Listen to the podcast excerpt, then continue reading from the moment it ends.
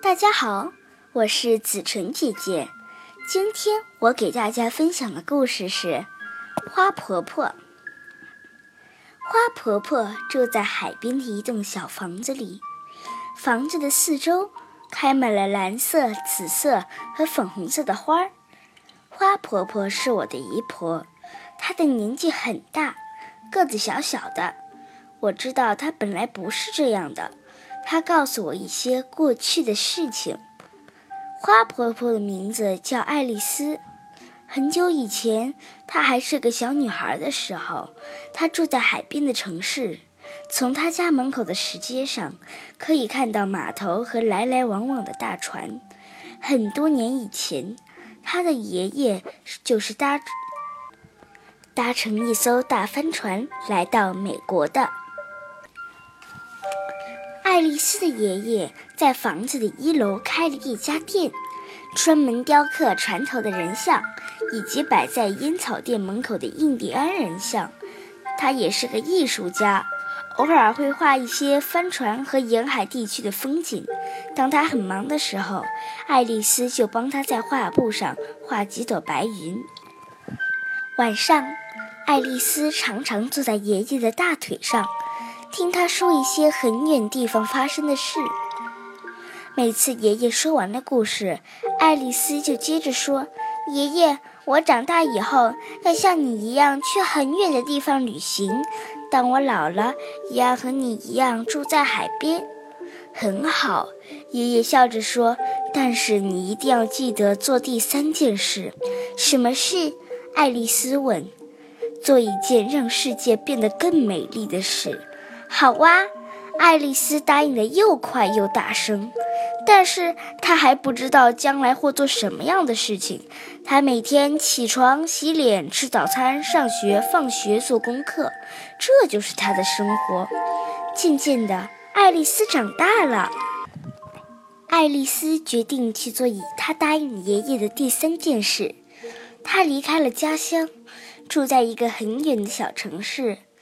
他在图书馆工作，每天清理书上的灰尘，把书本排列整齐，并且帮助大家找到他们想看的书。他自己也看了很多书，都是从很远地方发生的故事。这时候，大家都称呼她护菲斯小姐。冬天里，护菲斯有时会到公园的中央温室看花草。温暖潮湿的空气中，散发着一股甜甜的茉莉花香。他深深吸了一口气，嗯，有热带岛屿的气息，可惜不是真正的热带岛屿。因此，霍菲斯来到了一座真正的热带小岛。岛上的人把猴子和鹦鹉当作宠物。他在海边散步，捡一些美丽的贝壳。有一天。他遇见了渔村的村长百瑞佳，于是霍菲斯到了村长的家，认识了村长太太。百瑞佳剥开绿色的椰子，请他喝椰子汁。他离开时还送他一个漂亮的珍珠贝，上面刻着一只天堂鸟和一行字：“我永远记得你。”他感动地说：“我也会永远记得你。”霍菲斯到处旅行。他爬过高高的雪山，走过沙漠，穿过热带丛林。他还看到真正的游戏狮子、跳跃的袋鼠。每经过一个地方，他都交结了一些难忘的朋友。最后，他来到一个东方的小国家。他在骑骆驼的时候不小心摔了下来，他的背部受伤了。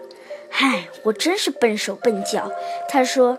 算了，我已经走过那么多地方，也许我应该做第二件事情，到海边找个房子住下来。护菲斯从新房子的走廊上，可以看见太阳升起来，横过天空，然后慢慢地落入海中。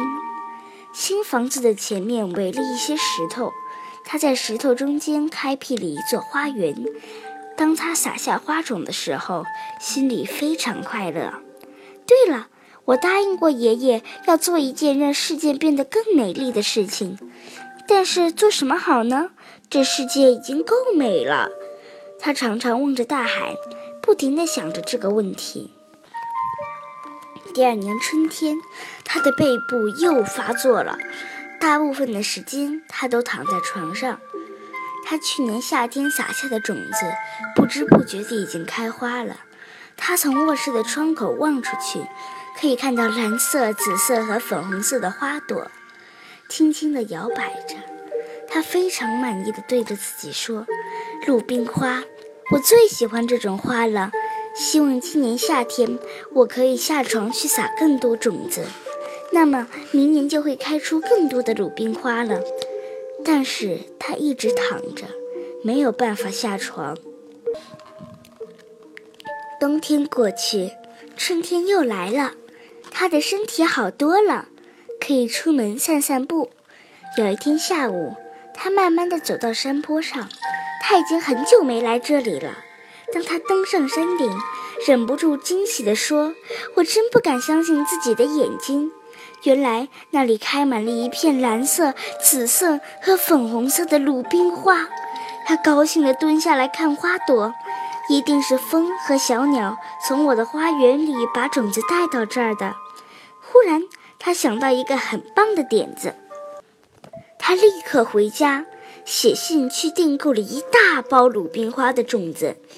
整个夏天，他的口袋里装满了种子。他一面散步，一面撒种子。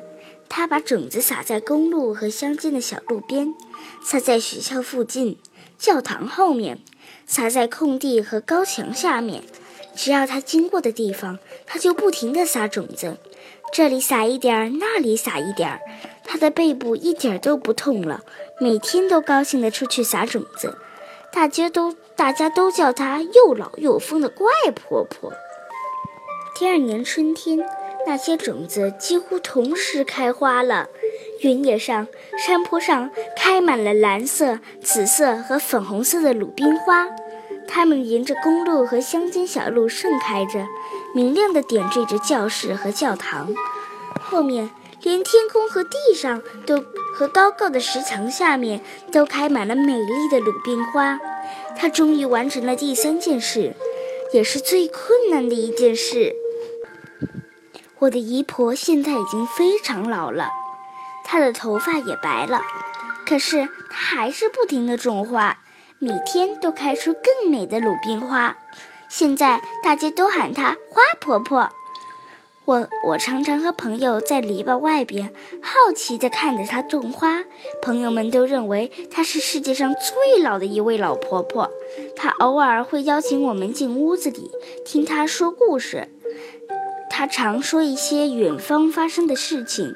有一次，我告诉他，等我长大后，要像你一样去很远的地方旅行；当我老了，也要像你一样住在海边。